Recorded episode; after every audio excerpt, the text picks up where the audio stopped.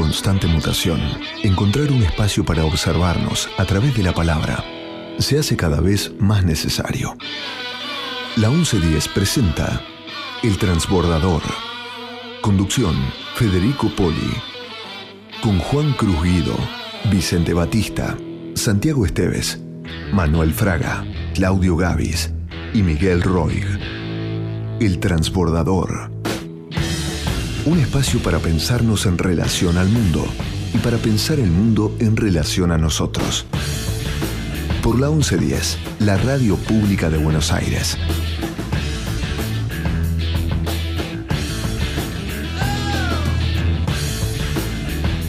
Muy buenos días a todos y a todas. Bienvenidos a El Transbordador, el programa de Federico Poli. Bienvenidos y bienvenidas Radio Escuchas, como diría Fede Poli, para mantener el oído acostumbrado. ¿Cómo estás, Cari? ¿Cómo están? Muy buenos días, muy bien. Acá, bueno, le mandamos un abrazo inmenso a Fede, que el próximo sábado seguro va a estar con nosotros. Sí, claro. Le mandamos un besote, que se recupere, está casi como con un resfriado. Sí, tenemos un programón hoy, ¿eh? Sí, porque sí. tenemos las columnas, va a estar eh, Rosario hablándonos de cine, en particular del Bafisi que se acaba de ir, tenemos mucho para desmenuzar de eso. Después, obviamente, como siempre, Manuel Fraga haciendo su columna de jazz, que está tocando. Manuel ayer estuvo tocando, arranca ahora a tocar los lunes, bueno, ya lo vamos a hablar con él, pero una figura ineludible del jazz de Buenos Aires, así que un lujo tenerlo acá. Y después vamos a tener a Miguel Roy desde España haciendo una columna que, como siempre digo, es el universo Roy, ¿no? Es realmente un, un viaje eh, por el arte, por el psicoanálisis, bueno, muy, muy interesante. Al final cerramos con Miguel. Y no quiero adelantar nada porque tenemos un poquito de música y después vamos a charlar de eso, pero se viene un debut teatral muy fuerte ¡Apa! en la escena de Buenos Aires. Oh. Así que mantengamos ahí la expectativa, ya vamos a hablar de eso. Pero está, está raro el clima, está para escuchar radio. O está para duda. escuchar radio, está para ver series. Hoy va a estar así todo el día. Mira, 19 grados. El tema es la humedad, ¿no? Terrible. Sí. Bueno, 91%. Eh, va a ir mejorando recién mañana, después del mediodía, por la tarde, pero hoy sábado tenemos lluvias todo el día, ¿eh? Así que programas adentro. To- Totalmente. ¿Sabes qué? Hoy venía pensando cuando veía el clima, porque además acompañado por, como decías vos, humedad, neblina, ¿no? Bien de otoño, de esta época de lluvias. Pensaba en un poema que lo leímos acá en la radio de Raymond Carver, que se llama Ondas de Radio, ¿no? Es un poema dedicado a Antonio Machado, eh, Carver, el escritor estadounidense, dedicándole un poema al histórico y muy conocido, clásico, ya podríamos denominar, poeta español. Pero el poema siempre tengo esta imagen poética que, que habla de que después de que llueve, queda esta humedad, esta neblina, esta cosa, y, y él tiene su teoría, eh, que es probable que así sea, de que las ondas de radio se transmiten, digamos, con mayor facilidad. Sí, es verdad. Y de hecho, él capta, en el poema lo cuenta, capta radios de, de Canadá. en- bueno, va contando eso, ¿no? Pero es un clima que reda para la radio. Totalmente, es cierto, es, es tal cual. Así que bueno, escuchar mucha radio, la 1110 la pueden escuchar por la aplicación, la pueden escuchar en el sitio de, de la radio, o bueno, o la en la radio O- o por aire. como hoy seguramente. Exactamente. Hoy, Claro hoy que va sí. a ayudar y también eh, nuestra nítido. radio hermana, la 2x4, también para escuchar unos tangos. Este clima está espectacular. Totalmente. Así que, ¿qué te ¿vamos con música? Claro, ¿Con qué arrancamos, Juan? arrancamos con el maestro Citarrosa. ¡Ay, qué bueno lo que se viene entonces! El maestro Citarrosa suena aquí en el transbordador para abrirlo y, bueno, y programón. Si te vas.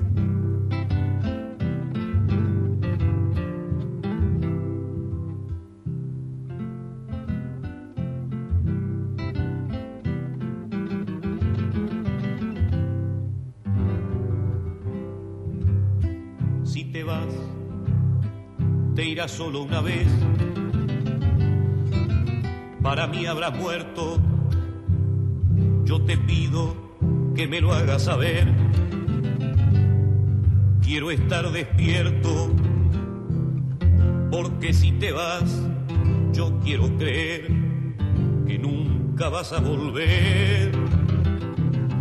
Dímelo y será mucho menos cruel. Yo siempre supe perder. Si te vas, quiero verte partir. Saber que te has ido. Sin adioses, el amar y el morir. Nunca son olvido. Pájaro tu pie viendo mi querer, yo te puedo comprender sin saber por qué no te podrás ir. Yo te quiero despedir será por eso que estemos separados, aunque no te marcharás, lo nuestro está terminado. Pero si te vas, yo quiero creer que nunca vas a volver.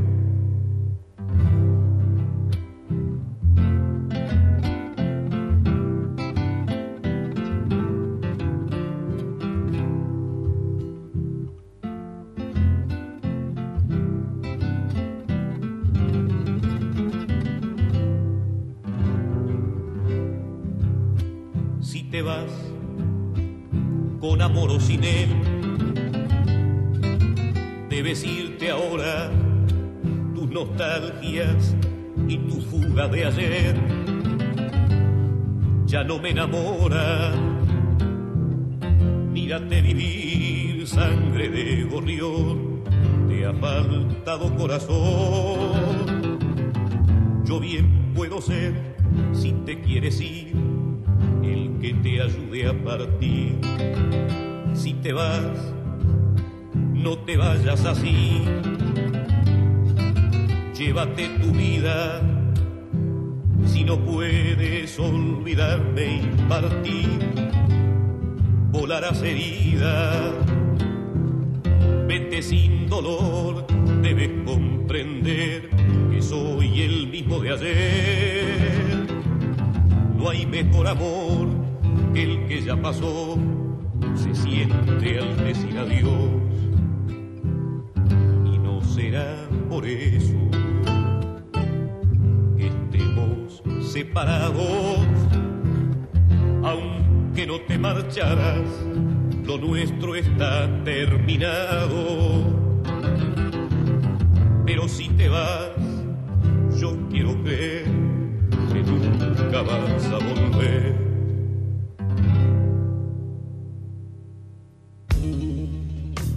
El transbordador.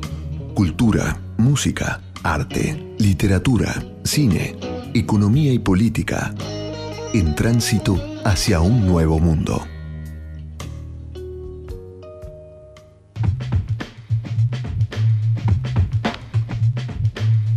y 12 minutos, continuamos con el transbordador, 19 grados, una décima. ¿eh? Está, Está húmedo todo. está húmedo la cosa. Y a seguir. Cari, yo Sí. decía, se viene un estreno que va a sacudir la cartelera teatral de Buenos Uh, Aires. Ah, vamos, ojalá, ojalá sea un tsunami ahí. VIP Lounge. Cari Buono, nuestra locutora, va a estar eh, a partir de este domingo en el Paseo de la Plaza presentando su obra de teatro, ¿eh? No es mía, es de varios, ¿no? Pero ay, como los quiero cuando dicen su obra, me, me matan. Van a, Porque van a estar los domingos, ¿no es cierto? Va a estar los domingos, de todo mayo, todo junio, los domingos 20-30 horas. Formo parte del elenco de esta maravillosa obra VIP Lunch, eh, con dirección del gran Daniel Fernández, un grandísimo maestro y, y amigo de muchos años, pero sobre todo un gran maestro Se para, puede, para muchos actores. Perdón, ¿se puede adelantar algo, algún Se puede, chimento, se de qué se trata? de qué- Sí, sí, sí. La autora es Natalia Figueiras eh, y el elenco de Sopilante. Les cuento que se trata de tres hermanas que se reencuentran eh, para ir a eh, conocer a su progenitor que las abandonó cuando eran muy chiquitas, no tienen mucha noción de, de- de él. Entonces se encuentran en un VIP Lounge en, en un aeropuerto para tomar un avión para ir a conocerlo. Él vive en Austria. Ajá. En el interín eh, se en- tienen algunos entredichos en, en- en- en este VIP Lounge con una señora que se llama Susana Transinvasky, que eh, la protagoniza quien está hablando en este momento, y este, tienen entredichos con ella y se enteran que es la mujer del presidente de la línea aérea. Qué macana, porque ahora hay que ver si las deja subir al avión. Ajá. Pero suben al avión. En ese avión suben, suben Susana, sube el mozo, que no, no, de, de repente el mozo del VIP Lunch también se encuentra en el avión. eh, y en este avión pasan cosas increíbles, tormenta de por medio, hasta llegar a destino y que estas hermanas se reencuentren con este padre. Y bueno, y nada más. Y hasta ahí- hasta ahí contar. estamos. Sí, hasta- hasta ahí Un final Déjame, Cari, repasar entonces a todo el, a todo el elenco. Por favor, como bien Juan. vos decías. El libro es de Natalia Figueiras, que también actúa, dirigida por Daniel Fernández, como decía recién Cari, Ramón Belausteí, los actores, Natalia Figueiras, Carolina Solari, Rocío Carrera, Gastón Dufo y una tal Karina Buono. Que están por acá por el aire de la 11.10 siempre. siempre por lo general está. Está buenísimo. Bueno, una comedia, como decíamos, para, para divertirse. Bueno, ahí contaba la trama realmente eh, eh, Cari, que, que, bueno, muy interesante y lo que debe ser ese vuelo, ¿no? Me quiero imaginar. No, no, no. Esperemos que en, en algunas de las funciones no haya huelga de pilotos. Esperemos que no. Bueno, Claro, igual de este aeronavegantes. avión, mirá, este avión, los, los pilotos de este avión. ¿Y dónde está el piloto? ¿Dónde está? Eh, Repasamos, sí, Dale. eso. Avenida Corrientes, 1660. Esto es el Paseo de la Plaza, que está divino. Hay que decirlo, ¿no? Divino, es un honor Estuve el otro para día en el paseo, la verdad que está buenísimo. Sí. Todos los locales, digamos, todos los locales gastronómicos a full, digo, una propuesta gastronómica muy variada. Eh, también, obviamente, para antes o después tomarte una cervecita, un traguito, los bares también muy copados. Eh, pero también una propuesta gastronómica espectacular. Y esto, como decíamos, es Avenida Corrientes 1660 en la sala Cortázar. Exactamente, Atención, en eso sí es importante. Es VIP importante. Lunch. Exacto. Eh, En el cielo como en la tierra. Lo esper- los esperamos a todos Sí, eh, y se van a divertir seguro. Gracias. Buenísimo. El Transbordador, sábados a las 11. Federico Poli, en la 1110. Round Midnight. La columna musical de Manuel Fraga.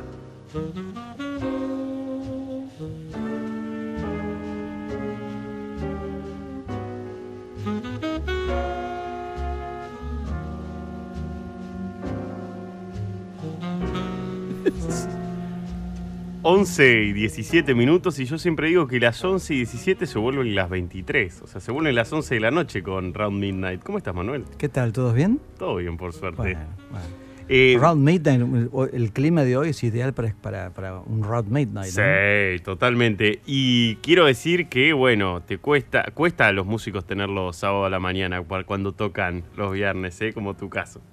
Eh, en realidad, eh, uno se acostumbra ¿eh? a levantarse temprano a veces. Cuesta, por supuesto. ¿A, a quién no le cuesta? Sí. ¿no? Como decía Groucho Marx, yo he hecho cosas tremendas por, por dinero. Por ejemplo, levantarme temprano para ir a trabajar. claro, claro. Exactamente. Bueno, venimos también de, una semana con el Día del Trabajador, así que un gran trabajador de la música que estás tocando un montón. Estuviste haciendo Fats Water, justamente que lo presentaste acá. Ah, claro, yo la última vez que estuve, hace 15 días, eh, traje por segunda vez un tema de Fats Waller, uno de los pianistas más importantes de la historia del jazz, eh, fundador con su maestro James P. Johnson de, una, de un estilo característico que todo pianista de jazz considero que debe, debe dominar, aunque de- después no lo use en, en público, ¿no? Porque es parte, es como estudiar a Bach. Mm. Un pianista clásico, un músico clásico puede tocar obras de compositores actuales, pero no se puede ignorar a Bach, Mozart, Beethoven, Chopin, no sé. Y ese estilo que ellos eh, pergeñaron, por así decir, es- se conoce como el Harlem Stride Piano. Eh, es un estilo en el que la mano izquierda va y viene en la zona de los bajos, acompañando como si fuera una sección rítmica. ¿no? Mm. Un estilo muy energético. Claro. Este, aparte, Waller tenía una alegría del vivir tremenda, cantaba fenomenalmente bien también. Te iba a decir eso, que justamente a raíz de que lo traes acá y demás, me lo puse a escuchar y era muy personaje. Sí, O sea, totalmente. daba un espectáculo. Eh, y eso es algo un que los showman. Que, es un show. es- bueno, esa era la palabra, un Claro. showman. Y los que vayan a ver a Manuel en alguna de sus presentaciones, que ahora también va a estar eh, los lunes en vivo, mm, van a encontrar algo así. Además del virtuosismo, como el de Fats Waller, también van a encontrar eh, show y diversión. Pero tenía eso, Fats Waller, Sí, ¿no? totalmente. Llevaba el espectáculo. Incluso actuó, mm, digamos, aparece como un personaje importante en dos películas de los años 30 o 40, mejor dicho. Mirá, claro. La última que filmó, la segunda película que filmó se llama Stormy Weather, Tiempo Tormentoso. En la que él hace de él, ¿no? Y hace, hace, digamos, canta, toca y de pronto hace algunos pases cómicos, pases de comedia. Yo Claro. diría que fue el primer Lelutier de la historia. Eh, pues. Fats Waller. Claro. Y esta noche con, con mi hijo Tomás y el contrabajista Diego Rodríguez vamos a estar en el Festival de Jazz de San Martín, Mirá qué bien. en el teatro que está frente la- al edificio de la Municipalidad de San Sí. Martín, con entrada libre y gratuita, un festival que empezó ayer, anoche también.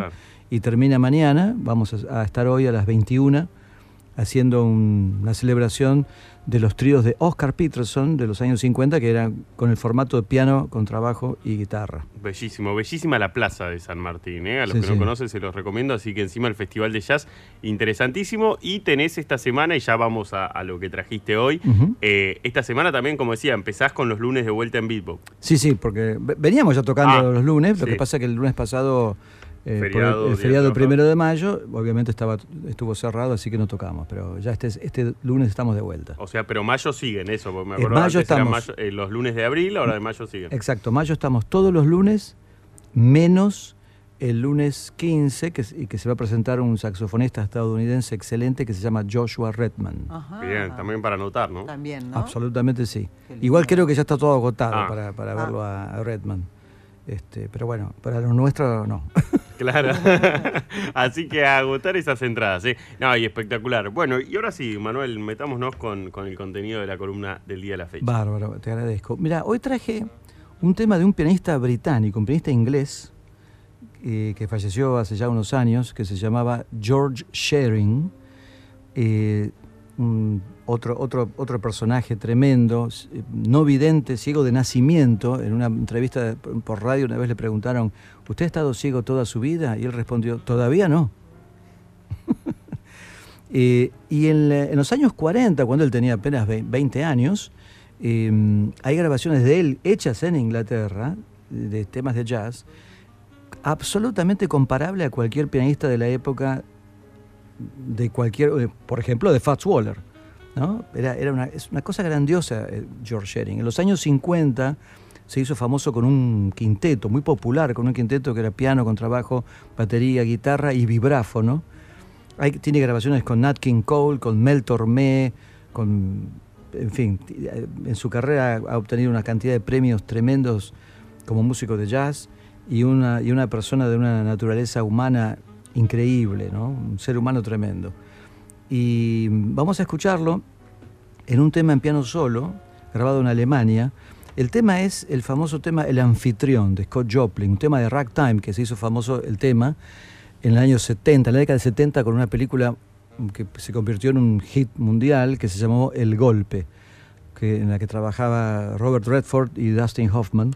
Dustin Hoffman era, ¿no? Robert Redford seguro. Dustin Hoffman creo que era el otro, ahora, ahora estoy en duda. Ahora lo lo Eh, chequeamos. sí.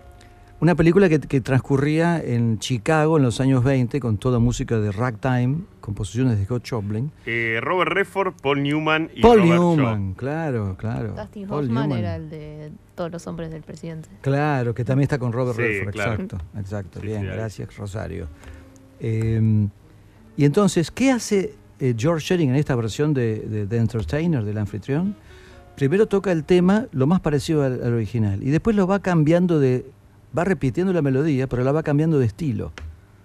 Primero hace su propio estilo, con unos acordes en el centro del piano que, que es un efecto que se llama acordes en bloque, muy característico de él, y después al estilo de, un- de otro gran pianista que se llamó Errol Garner. O sea, él demuestra la plasticidad que, que puede tener la música, que puede trasladarse a cualquier estilo dentro de un género musical o de otro, sin destruir absolutamente nada, sino es lo que demuestra que la- la- la- el arte es mucho más que un estilo solamente. ¿no? Así que vamos a escucharlo. Vamos a escucharlo.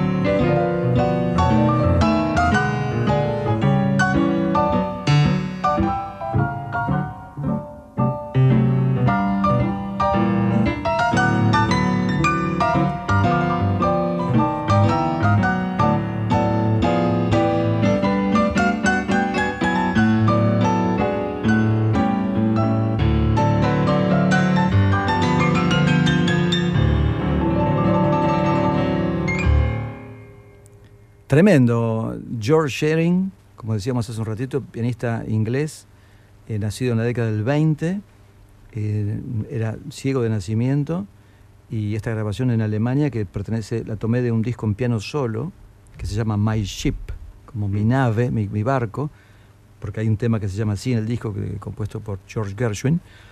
Eh, es tremendo la elasticidad, la plasticidad que permite cualquier forma artística, no solamente la música. ¿no? Eh, al respecto de esto, me gustaría decir que cuando a veces a los músicos se nos critica, cuando por ejemplo alguien, algún músico, toma una pieza clásica, por ejemplo, o de un estilo de música y la interpreta en otro estilo. Entonces están los puristas que dicen, no, no, eso, eso es destruir la obra original. No, no, no, no se destruye nada porque la obra original sigue existiendo. Yo la tengo ahí en una partitura en la biblioteca. No, no desaparecieron en las todo notas. Caso, en todo caso se genera el contraste entre la basura que generó, digamos, y eso no, pero, pero por lo menos, claro, Claro, claro, uno no, es, pu- no es que, digamos, se, se destruye, se reemplaza. No, no, no se destruye nada, se crea otra cosa. Claro, claro. Es como cuando, ¿cuántas eh, obras clásicas hay que se llaman variaciones sobre un tema de Mozart? Variaciones sobre un tema de Paganini. ¿Eso quiere decir que entonces ese compositor destruyó la obra de Mozart? No, No, no, creó otra cosa. Después si me gusta o no me gusta es otro tema, ¿no? Excelente. El transbordador. Un viaje con destino al futuro. Haciendo escala en el presente y el pasado.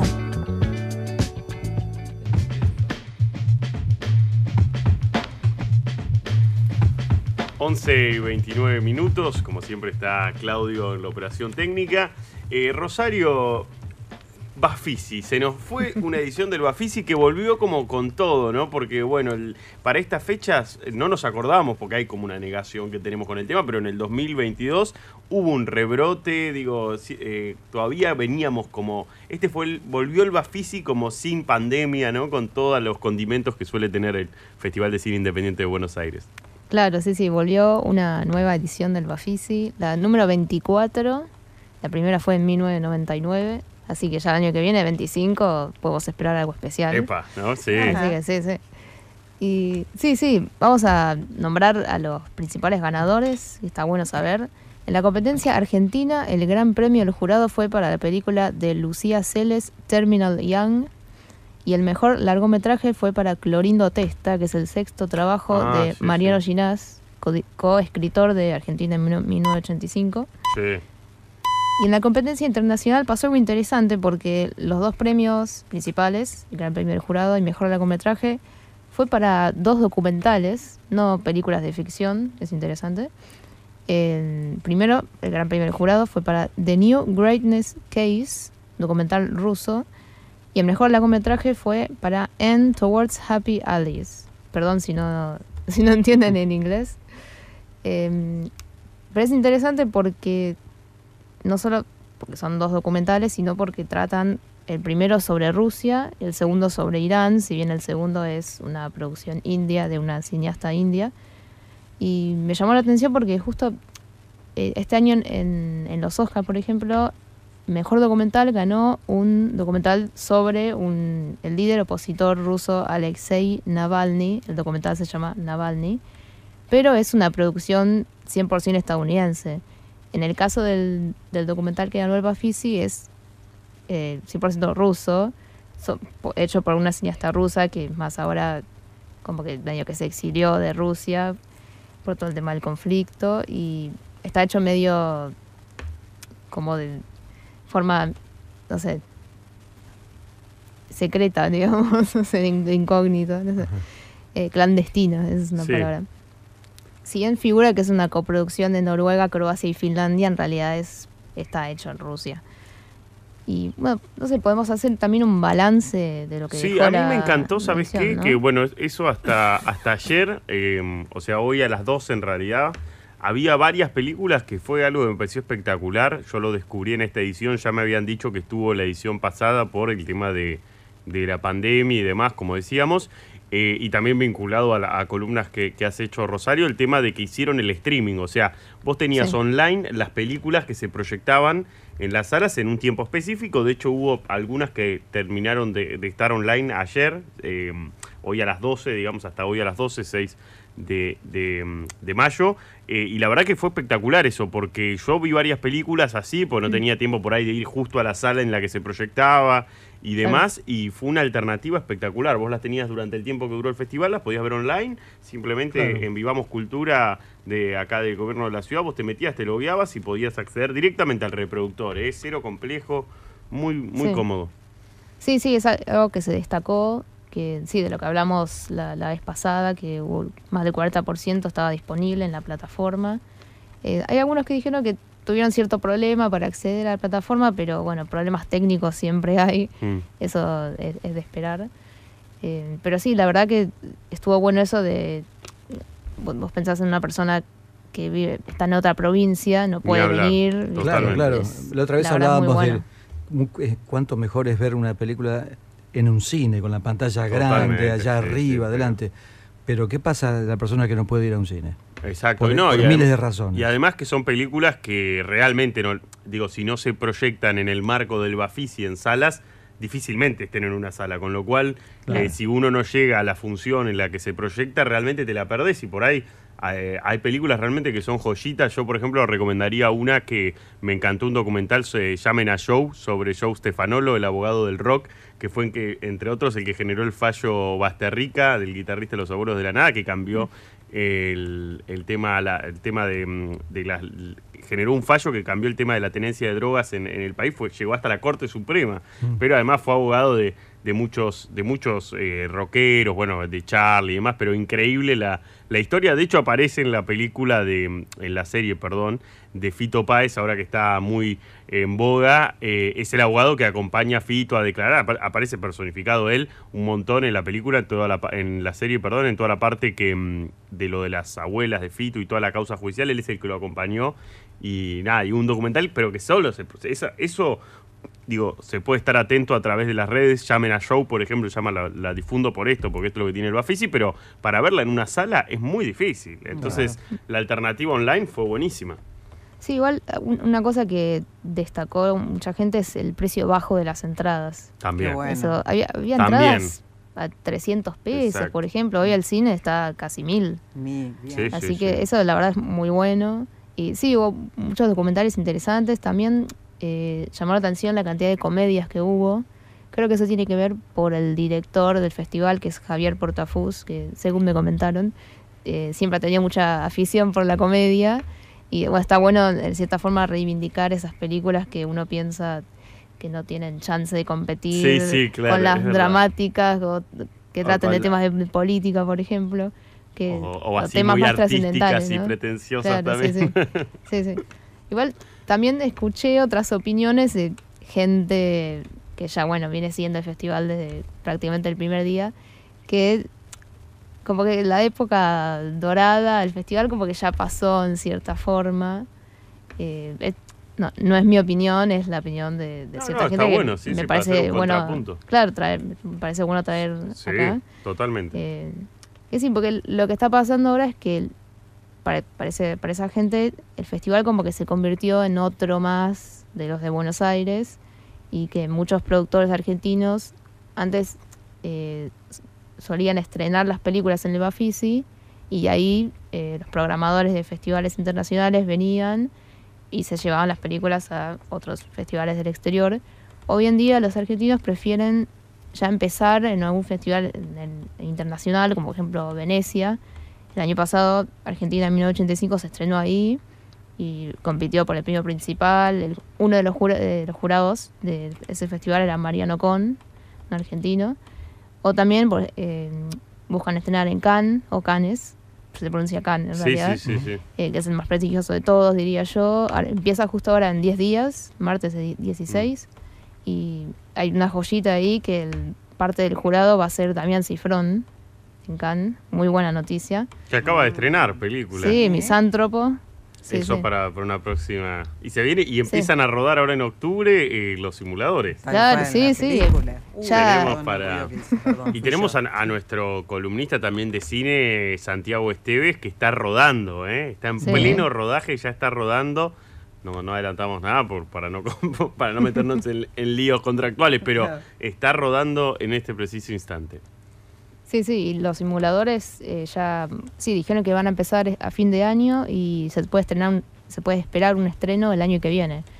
Así que mu- mucha expectativa ahí.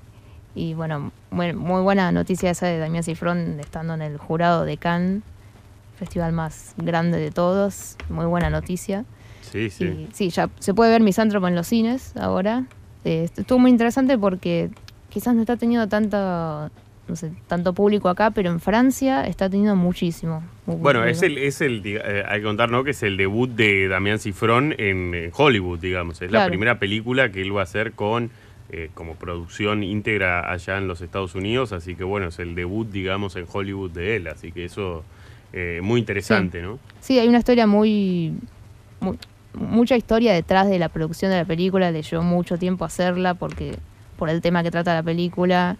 ¿Cuál es el, ¿De qué trata la película? ¿Cuál es el Y, y tema? sobre co- como los, los tiroteos, viste que es un tema muy, muy presente que pasa desaf- Sí. desafortunadamente muy, Frecuentemente. claro, muy frecuente en Estados Unidos y Ah. eso le, fue, un- fue una traba para, para Cifrón como no, no- querían que la película tratara sobre eso porque claro, estrenás la película, pasa eso o, o hay, hay un, un accidente y estrenás la película y nadie la ve y no se querían arriesgar, digamos, la- los productores en Estados Unidos. Pero bueno, finalmente se pudo hacer con algún que otro cambio, pero hay, hay toda una, una movida detrás que fue, fue bastante difícil. Tremendo, ¿ves? Sí. Esto, esto es lo, lo bueno de lo que nos trae Rosario, nos, nos da más información y nos da un background para, para ir eh, a ver la película que está, como decíamos, en las salas a partir de este jueves acá en la Argentina, así que a, a disfrutar a Damián Cifrón. Bueno, y Sí. el balance entonces para cerrar del Bafisi, ¿cuál sería de Rosario? Y, eh, no sé, una buena edición, obviamente. eh, que algunos piensan, bueno, no, no es la mejor porque la época dorada ya pasó, que fue... Pero eso siempre tiene algo Sí. de melancolía de ciertas Sí, personas. sí, Sí, sí, sí. obviamente, obviamente. Pues los que decían que la época dorada era más a principios de los 2000, viste que coincidió mucho con el nuevo cine argentino, Sí.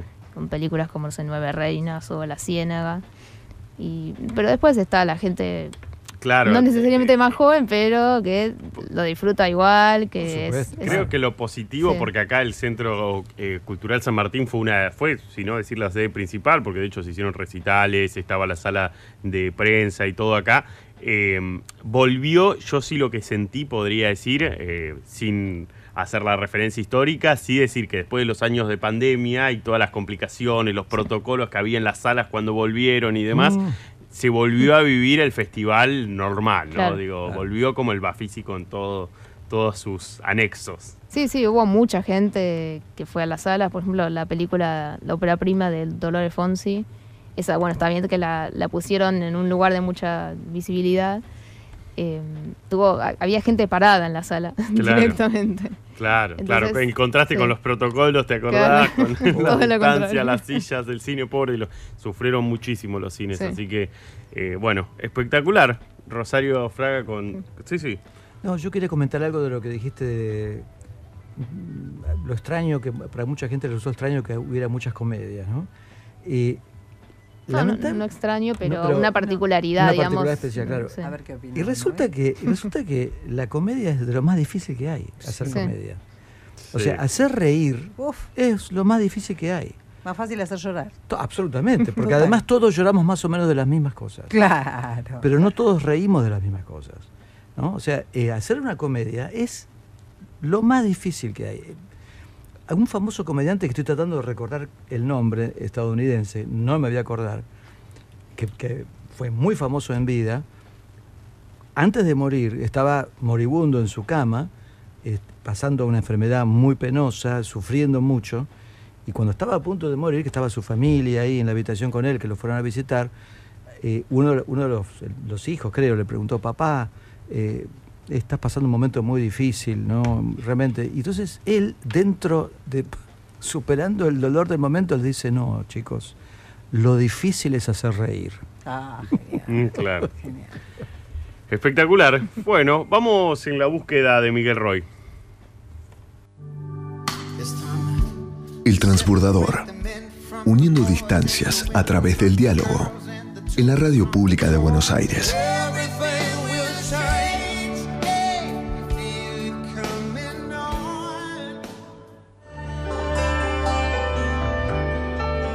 Río sin orillas. La columna cultural de Miguel Roig.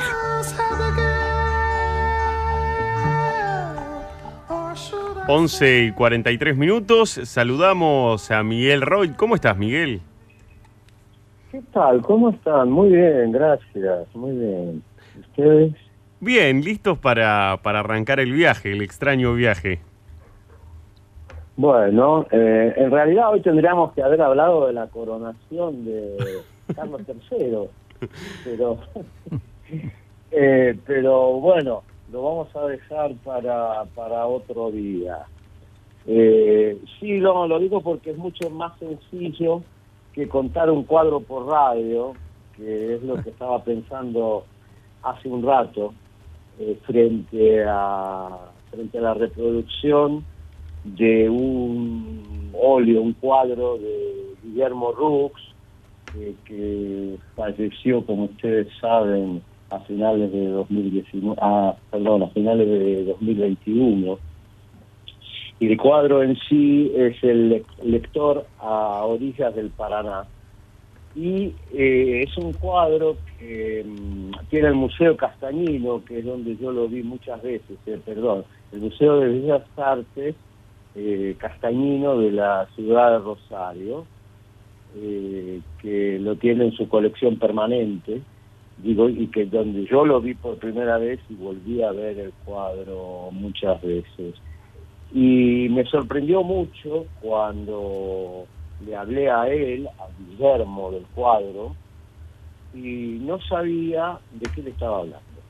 Realmente no tenía el cuadro en su cabeza en ese momento y me pidió que se lo describiera, que es lo que yo voy a hacer ahora. Eh, reconozco que fue mucho más extrema la, la, descripción del cuadro a Guillermo que el compromiso que, que, me implica hacerlo ahora. Es un, como lo dice el título del cuadro, es un lector, es un señor que está leyendo un periódico, eh, sentado en un sillón de mimbre, pero con toda una serie de peculiaridades. Eh, la primera, que no la más notoria, pero la primera, es que está en una superficie lacustre, que sería una especie de pantano a orillas, de, a orillas del Paraná, eh, que es todo una, él hace, Guillermo hace toda una descripción a través de tonos verdes, azules, violáceos, hace recordar mucho a todo el trabajo de Claude en, la, en los en los grandes en los grandes en las grandes superficies que hizo de la serie de, los jardines de Givenchy eh, y luego es un sillón de mimbre que está instalado en medio de esta eh, de esto que acabo de describir donde un señor del cual podemos inferir que tiene traje, y esto lo digo porque lo único que no elude en la imagen Rux es los zapatos, que son unos zapatos eh, marrones, eh, muy delicados, brillan, eh, un pantalón de desastre, por decirlo de algún modo, y luego se va difuminando, se va, se va, la imagen se va camuflando, por decirlo de alguna manera, en el torso, que no alcanzamos a distinguir exactamente bien, y directamente la cabeza se ha borrado, mm. se ha diluido. Eh, podemos pensar incluso que hay rasgos hasta el trabajo que hacía Bacon, ¿no? De, que no, no borraba, porque estoy usando el verbo borrar, pero no, no es exactamente eso, sino como que se hubiera diluido, ¿no? que se hubiera confundido con el paisaje, un cuadro de mito corte eh, surrealista.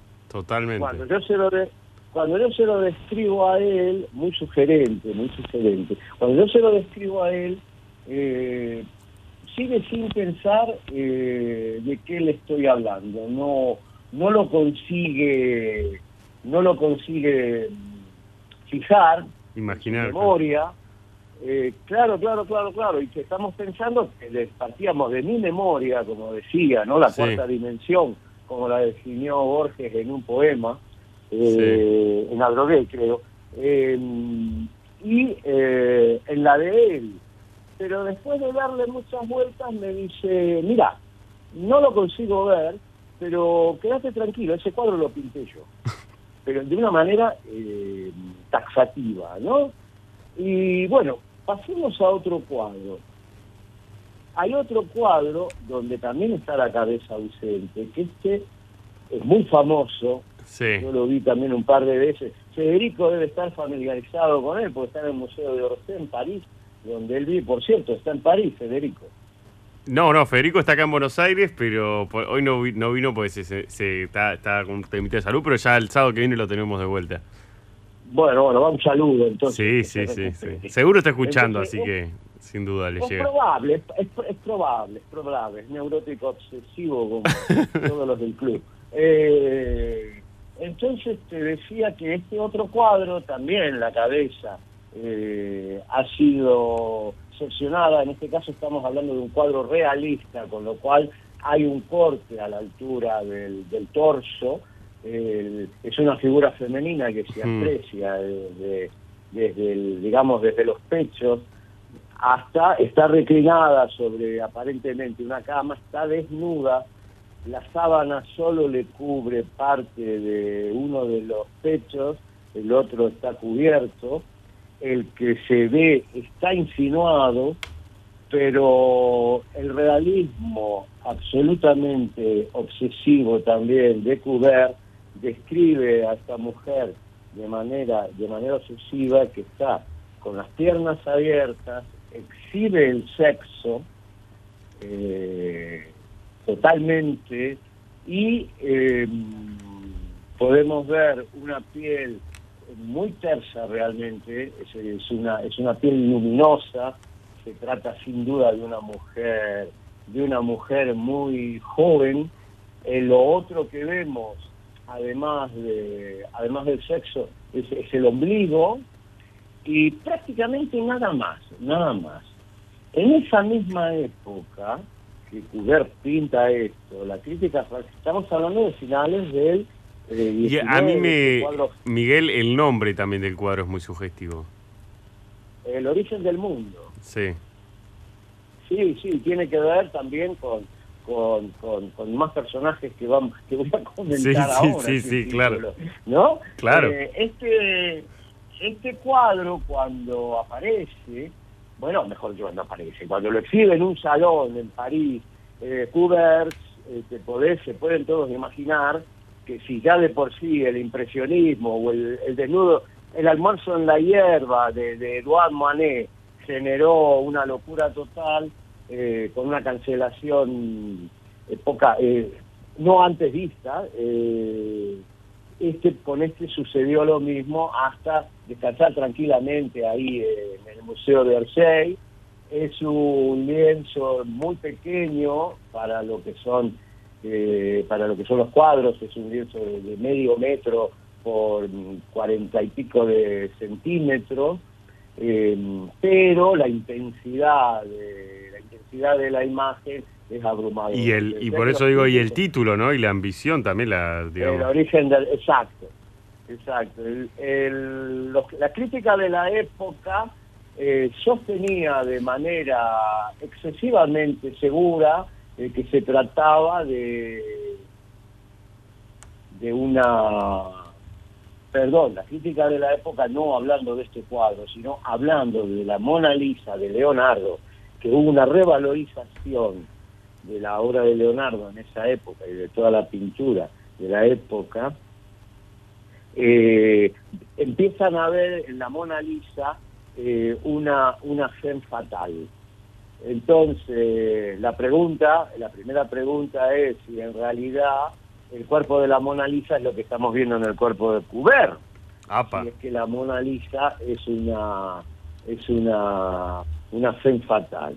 Pero resulta que como en casi todo lo que su curiosidad en vida le permitió ver y lo que no vio es porque no llegó a tiempo, me refiero a Freud, Freud estudió la obra de David entonces, estudiando la obra de Da Vinci, primero que desechó totalmente una teoría eh, que yo no sé, creo que es de Vasari, pero después también intentaron ratificarla, que es que se trataba de la esposa, de que la Mona Lisa era la esposa del, del cliente de quien le encarga, de quien comanda el cuadro, el cuadro Da Vinci. Pero el estudio de Freud, después de comparar los cuadros de, de la Mona Lisa con el retrato de Santa Ana o el de una de otra virgen, e incluso el de San Juan Bautista, y un retrato pequeño que había de la madre de Da Vinci, de Leonardo, a la conclusión que llega, como no podía ser otra, eh, de Sigmund Freud, es que se trataba de la mamá, de la sonrisa. La sonrisa enigmática que él detecta en todos los cuadros es la, es la madre de, es la sonrisa de la madre de, de Leonardo. Mm. Entonces estamos ¿Qué, qué tiene, digo, pe- pensándolo Miguel y visualizando el cuadro, eh, uno que lo tiene tan presente ese, ¿no? Y digo, pensando también en los oyentes, eh, tiene una ternura, ¿no? Esa sonrisa, una sonrisa tierna, o sea, no sería una locura pensar eso que pensaba Freud sobre el cuadro, ¿no? Tiene como esa inocencia y mezcla también de ternura de, de lo que uno imagina, tiene como referencia la sonrisa de una madre, ¿no? Sí, claro, también tiene, te voy a decir y me voy a permitir un poco en el camino de Freud ver lo que uno proyecta, ¿no? Mm, Eh, en lo que está viendo. Pero no, no, no te quito razón, ¿eh? sí. Eh, Digo, porque ahora vamos a ver otro cuadro. Mirá cómo me vine arriba, estamos en la radio, digo, vamos a ver otro cuadro. No, es que estamos, estamos paseando con vos, eh, por, por eso digo que estábamos listos para el extraño viaje. Estamos pasando por el museo y, y Miguel nos va llevando a distintos cuadros, ¿no? Así que ahora, ¿a cuál? Hay- Sí, sí, sí. Ahora nos vamos a ver eh, la, la maja desnuda de Goya. Goya, como sabés, quien dejó, eh, repitió una figura vestida y desnuda de una maja que están exhibidas en el Museo del Cuadro, perdón, en el Museo del Pardo, en el Museo del Pardo. Y atendiendo a la maja desnuda, el crítico holandés eh, Fred que estudió muy a fondo la obra, la, obra de Goya, él decía que frente a la maja desnuda, que como recordarán, es- es una mujer en un diván eh, recostada, mirando hacia el observador, y eh, bueno, la lectura que la lectura que hace Leach, que no la veo desacertada, ni creo que vos tampoco, es casi de una desafiante sexualidad por parte de la mujer, y él llega a decir que, que la que cuando mirás eh, los ojos de esa mujer pintada por Goya, él dice que, que, siente un eco de aquella canción que cantaba Mabel Dietrich en El Ángel Azul, que literalmente, y es pertinente, se traduce del alemán como estoy hecha para el amor de la cabeza a los pies, pero creo que en la difusión en castellano de la de la, de la canción era solo yo solo sé amar y nada más. Eh, pero digo que es más pertinente lo de, como venimos hablando, de la mujer sin cabeza, en el caso de Cuber, la mujer sin eh, prácticamente solo con el torso de Da Vinci, decir, hecha para el amor de los pies a la cabeza, de la cabeza a los pies, eh, me parece más pertinente. Pero otra, otra vueltita, que esta la dice Robert Hughes, que era el crítico del New York Times, un australiano que escribió un ensayo eh, muy bueno sobre, eh, sobre Goya. Dice Goya, eh, dice Hughes, que él, se fija, él- primero, establece, una, establece un dato, que es que por primera vez se pinta un pubis femenino, que es en el cuadro de Goya. Ahora, lo curioso que es que en el de Cuber, ese pubis eh, crece desmesuradamente, ¿no?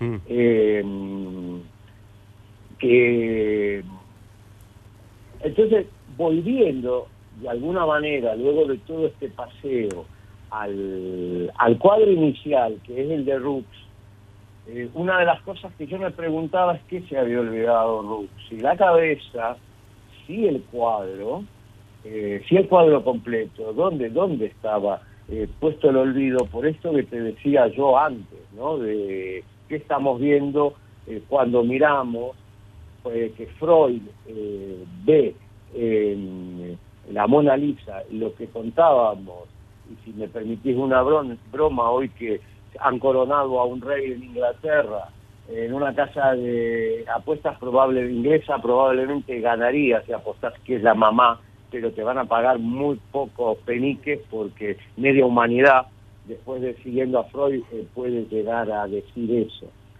Pero eh, el punto el punto final eh, no tiene la última palabra Freud realmente, sosteniendo que es la madre. Pero ¿sabes quién fue el propietario hasta su muerte del cuadro de Courbet, El origen del mundo? ¿Quién?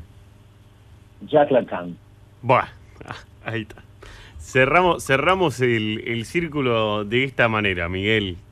Espectacular. Eh, te- eh, sí, sí. No, no, digo que cerramos de esta manera el, el ciclo, ¿no? Digo, eh, del, del origen Claro, de, claro. de los mundos, eh, confirmando ¿no? un poco todo este, este viaje en torno a, a las figuras, a la memoria y también, ¿por qué no?, a, la- a los cuerpos, ¿no? Eh, Miguel, nos tenemos que despedir. Sabés que nos vamos con vos, nos vamos todos juntos de acá. Nos vamos todos del museo, nos vamos a tomar un café, obviamente. Y también algunos se van a la Feria del Libro, ¿eh? porque la radio ahora a la 11.10 sale, en breve ya sale desde la Feria del Libro, ¿eh? que está muy buena hasta el 14 de mayo. Pueden ir a visitarla y pueden ir a visitar el stand. Claro que sí. ¿Y quiénes hicimos el transbordador del día de la fecha? Nuestro querido Federico Poli, que le mandamos un abrazo inmenso, nuestro conductor, Juan Cruz Guido, co-conductor y conductor el día de hoy. Yael Bianchi, nuestra coordinadora, Mariana Tricari con Marina Torino en la producción 1110, Manuel Fraga, Rosario Fraga aquí en el piso, las columnas de la fecha, y Miguel Roy, obviamente, que ahí los vamos despidiendo.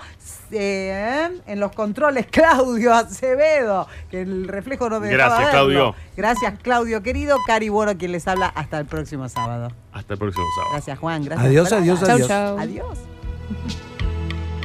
Me peleé por mi trabajo. El Transbordador, sábados a las 11. Federico Poli, en la 1110.